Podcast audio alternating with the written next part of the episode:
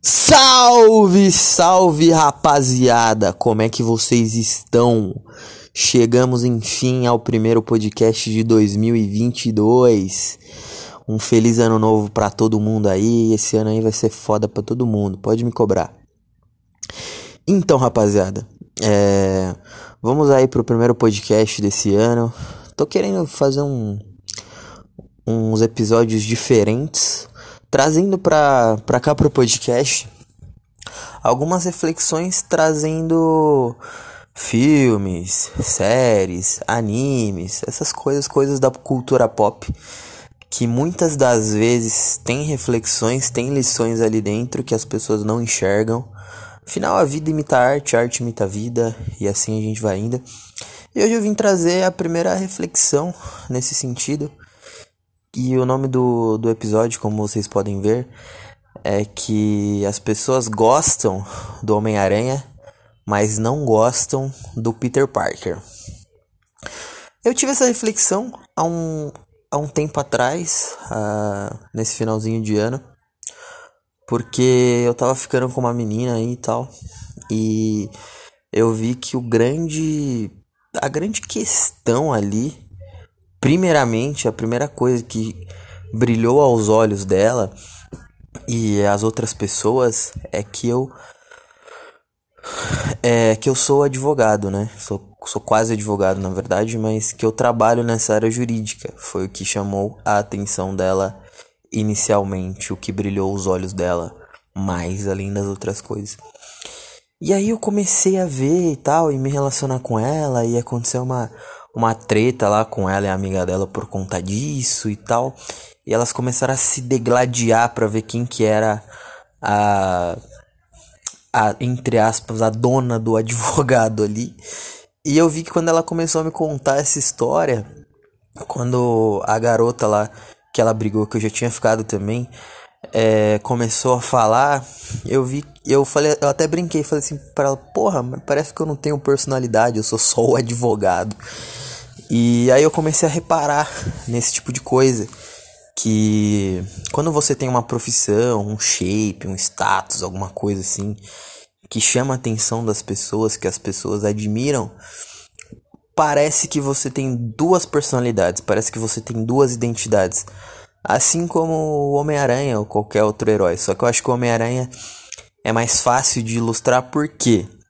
Porque o Homem-Aranha ele é um cara que que quando ele tá sem a máscara, sem os poderes ali, quando ele é o Peter, ele tem muitos problemas que a grande maioria das pessoas tem. Ele não é um cara rico, ele não é um cara pegador, ele tem problemas com a tia May. Pra quem chegou de paraquedas aqui e só assiste o, o novo Homem-Aranha do, do MCU, eu vou contextualizar para você. No Homem-Aranha original, no Homem-Aranha das HQs, dos desenhos e tal, Geralmente, a Tia May ela é bem mais velha do que nesse Homem-Aranha do MCU. E eles sofrem problemas financeiros, principalmente depois que o tio Ben morre. Acho que não tem nem tio Ben, né? Nesse MCU. Acho que nem tem no, no novo Homem-Aranha. Mas enfim, o tio Ben. Pra mim, não ter o tio Ben já é uma cagadaça. Porque o tio Ben é quase que a essência do Homem-Aranha. É a transformação do personagem. Tanto é que nesse filme de agora, eles fizeram uma referência ao tio Ben. Eu vou dar spoiler aqui, eu espero que todo mundo já tenha assistido. Quem não assistiu, vai lá e assiste. Mas a tia May morre. E antes da tia May morrer, ela fala: com grandes poderes vem grandes responsabilidades. Que é a frase clássica do tio Ben. Então, quem. Do tio ben, antes do tio Ben morrer, né? A frase clássica dele.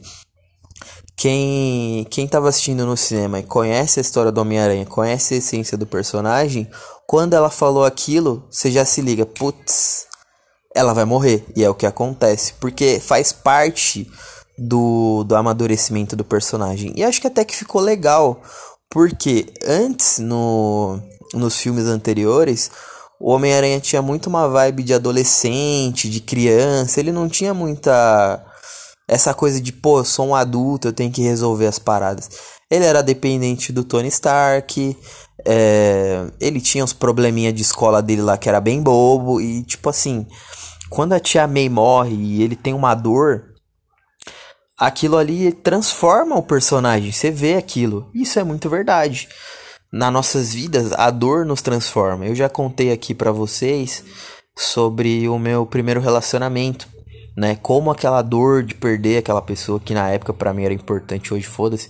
Mas enfim, é, como perder aquela pessoa naquele momento me transformou em alguém melhor, me transformou num adulto. Então eu achei muito legal, né? Eu não gosto, eu não gosto muito desse Homem-Aranha do MCU, mas eu acho que nessa parte eles acertaram. Mas voltando aqui ao, ao assunto, é, o Peter Parker tem um monte de problemas, né?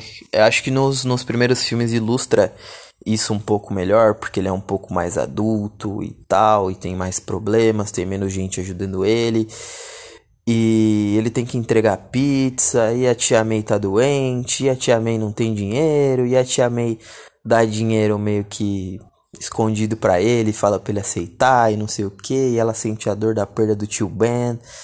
E, cara, a gente vê que, mano, enquanto ele é o Homem-Aranha, todo mundo paga pau pra ele, todo mundo gosta dele. Mas na vida dele de Peter Parker é tudo muito difícil.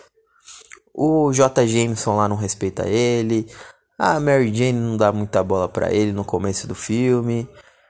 Cara, tem um monte de coisa aí. No segundo, no segundo filme do Andrew Garfield, eu acho que isso aí não é é explicitado, mas não tanto, porque assim, o Peter ele é mais descolado. Tem gente que até critica, eu gosto, mas o Peter ele é um pouco mais descolado no filme do Andrew Garfield, então ele não tem tanto problema assim, as pessoas até que gostam dele, ele é um moleque talentoso, ele é um moleque fora da curva e enfim, as coisas dão um pouco mais certo para ele, mas em compensação a carga emocional em cima do personagem é muito maior, porque tem muito mais perdas, muito mais dilemas. Eu acho que esse é o ponto forte do, do segundo Homem-Aranha, juntamente com o casal. Eu acho assim, é, se você for olhar, talvez dos três ele seja um pouco mais fraco no, no resto, no todo. Mas especificamente na parte do casal, é o melhor casal dos três Homens-Aranhas. Isso é fato. Né? A, a moça que faz a Gwen lá, ela mata a pau, ela. Cara, é, é incrível o quanto que essa essa mulher ela consegue roubar a cena e fazer com que o filme fique bom só porque tem o casal ali, né? E acho que, acho que deve ser uma das coisas que eles falaram, putz, agora que ela morreu, fudeu. Porque realmente eles perderam o grande ponto forte, talvez não, não tenham continuado por isso ou por outros motivos, mas acho que esse é muito relevante porque é difícil, pô. Você perder o ponto forte do filme e vai ficar o quê? Né? Mas acho que vamos ver o que vai acontecer aí. Talvez tenha um terceiro filme e etc. que a gente pode vir até discutir aqui. Mas voltando ao assunto. A, é, a vida do Peter é muito difícil e a vida do Homem-Aranha também. Só que o Homem-Aranha ele tem a máscara, ele tem os poderes, ele tem o status, ele salva a criancinha, ele é famoso e etc. E as pessoas gostam do Homem-Aranha, tirando o JJ Jameson, né? Mas em geral as pessoas gostam, as pessoas. Até o JJ Jameson, tipo, ele gosta do Homem-Aranha. Talvez ele nem ligue pro Peter Parker, mas ele se importa com o Homem-Aranha. O ódio é uma forma de de admiração. Você não odeia uma pessoa que é irrelevante, saca? É, e, e é mais ou menos por aí. E eu comecei a, a perceber isso quando aconteceu essa situação comigo. E aí eu comecei a tirar reflexões, né?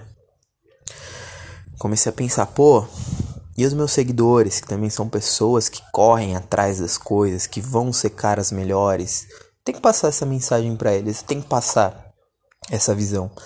Eu tenho que passar o que eu decidi fazer a partir de então. E o que eu, Lucas, decidi fazer é esconder o Homem-Aranha, deixar o uniforme guardado. Sim. Como assim deixar o uniforme guardado? Muito vago essa explicação. Mas é o seguinte, é, quando eu comecei a entrar nessa coisa de desenvolvimento pessoal, de PUA e etc., eu queria o que? Melhorar a minha imagem, atrair mais pessoas, né? Ter mais resultados com mulheres, mais resultado social, que as pessoas me admirassem, que me achassem foda e não sei o que e tal. E eu comecei a buscar isso incessantemente.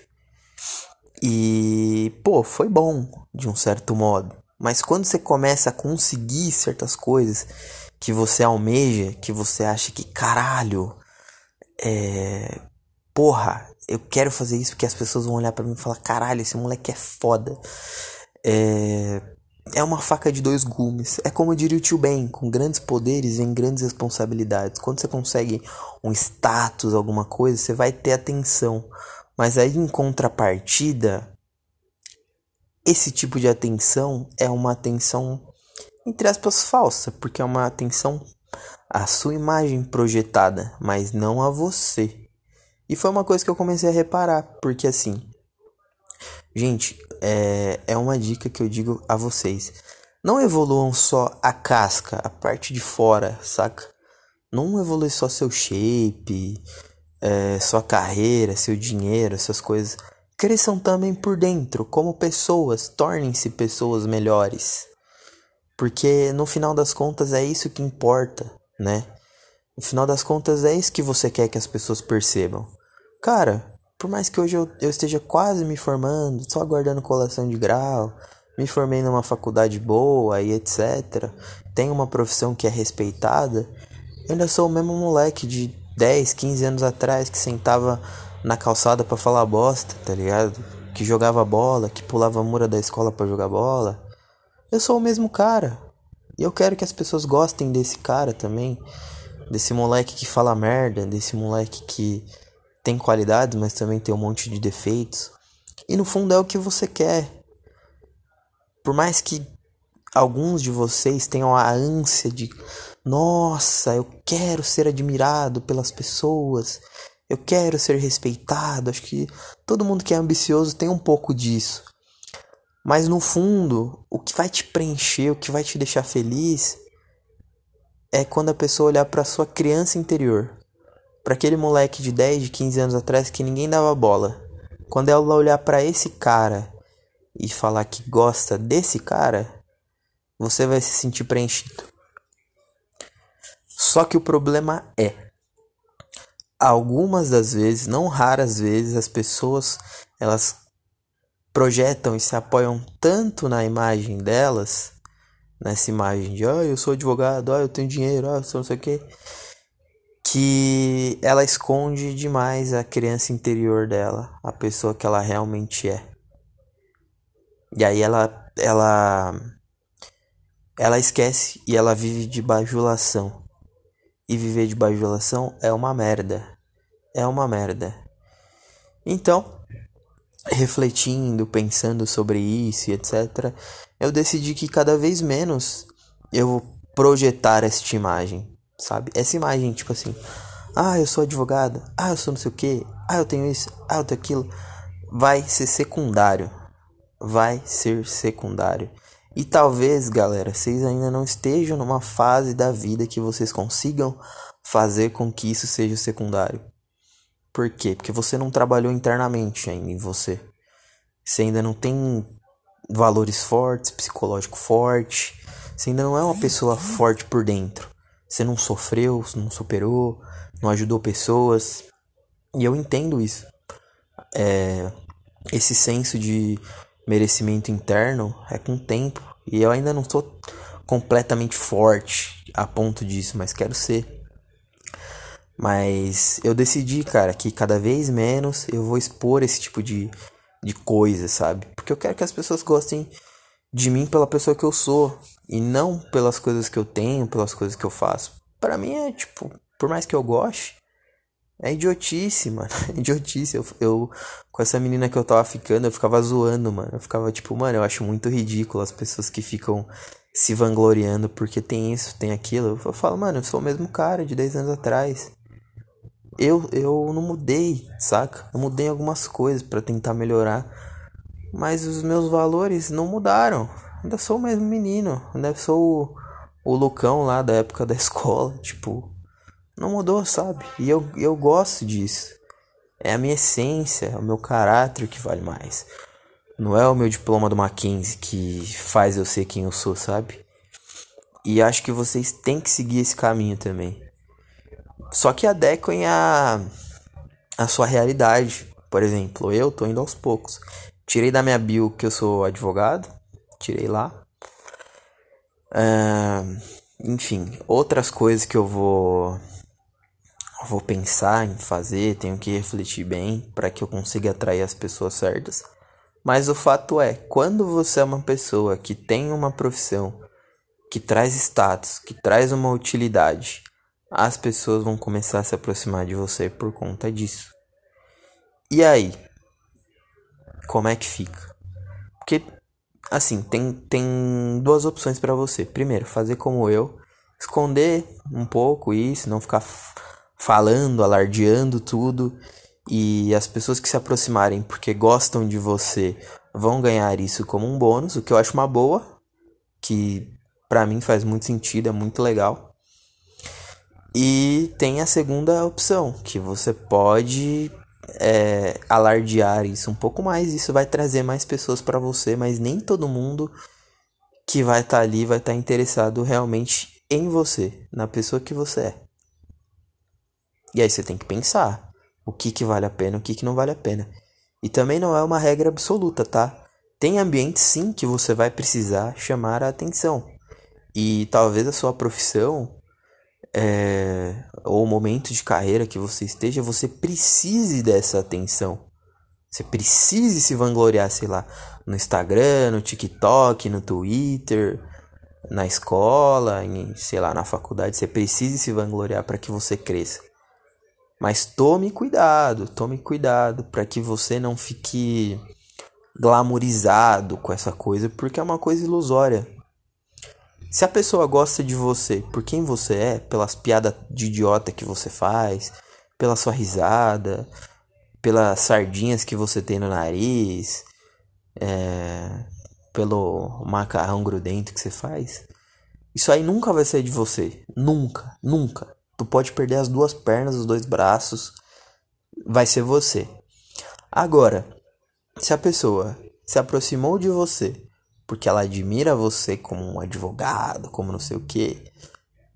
Hoje tu pode estar tá assim, amanhã não pode. A vida tem dessas, né? Por isso que você tem que às vezes trabalhar na sua carreira para conseguir essa estabilidade, entre aspas, né? Que demora, demora, tem vários caminhos e demora. Mas a gente que é jovem, a grande maioria que me ouve, acredito que seja jovem, a gente não tem essa estabilidade. Há dois anos atrás, eu tra tava trabalhando no escritório de tributário muito pirocudo, muito pirocudo. Ia de terninho tal, ganhava bem, VRzão de 40 conto por dia, andava só com os playba lá do escritório, tava, tava voando. E hoje eu já não tô mais nessa situação. E aí? E se, tipo assim, eu, eu baseasse a minha vida, os meus amigos, uma namorada nisso? Ela já teria me largado. Vocês não concordam? Agora, quando você começa a mostrar valores pessoais, você cuida das pessoas que estão ao seu redor, você cuida da pessoa que está do seu lado, é, você tem outras habilidades, você lê, você conversa, você entende, você é uma pessoa de caráter, você é uma pessoa seletiva. Cara, isso aí não vai ser uma coisa que vai mudar porque você trocou de emprego, porque você perdeu o emprego. Entende? Então procure achar esse tipo de pessoa, né? E sim, a grande maioria das pessoas, a grande maioria das mulheres, elas gostam, elas se apaixonam pelo Homem-Aranha, que é uma imagem, mas elas não gostam do Peter Parker.